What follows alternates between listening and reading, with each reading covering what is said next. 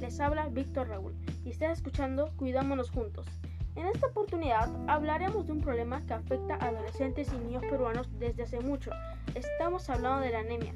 Actualmente en el Perú hay un porcentaje de 40.1% de niños menores de 3 años que sufren de anemia por causa de falta de hierro. Otro porcentaje a tomar en cuenta es el de adolescentes con anemia. Tienen consecuencias graves para su salud física y mental, también para su desarrollo. Por eso, en este episodio te hablaremos de sus consecuencias, síntomas y mucha más información, para que puedas cuidarte de esta infección que afecta a todo el cuerpo. Primero, averigüemos de cómo se origina esta infección. La anemia se produce por falta de glóbulos rojos que transportan oxígeno a los órganos vitales y secundarios para que funcionen correctamente y estemos en una salud óptima.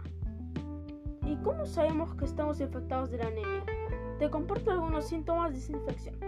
Fatiga, malestar, dolor de cabeza, palidez y dificultad para respirar. Si tienes estos síntomas, te recomiendo que visites un doctor. Pero todas estas consecuencias las podemos evitar. ¿De qué manera? Pues depende de nuestro estilo de vida y alimentación. Si quieres evitar esta enfermedad, quédate, ya que te daré algunos consejos.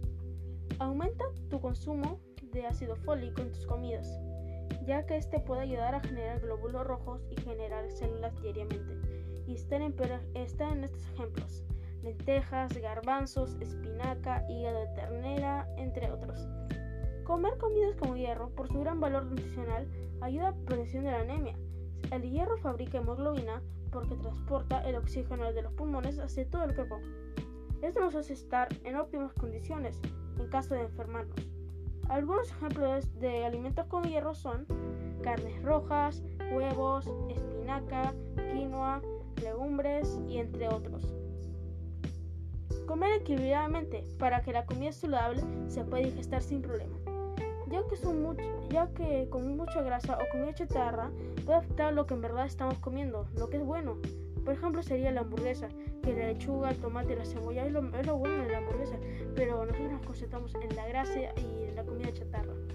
Y eso es malo. Este es un ejemplo de comida muy desbalanceada. Debemos comer comidas muy balanceadas para que nos podamos ah, ayudar a nuestro organismo. Gracias, estos fueron los consejos. Con todo lo comentado, espero que tú hayas aprendido algo el día de hoy sobre la anemia. Finalmente, te invito a escuchar mis demás podcasts que de seguro te encantarán. Gracias por permitirme enseñarte y conmigo será en otra oportunidad. ¡Chao!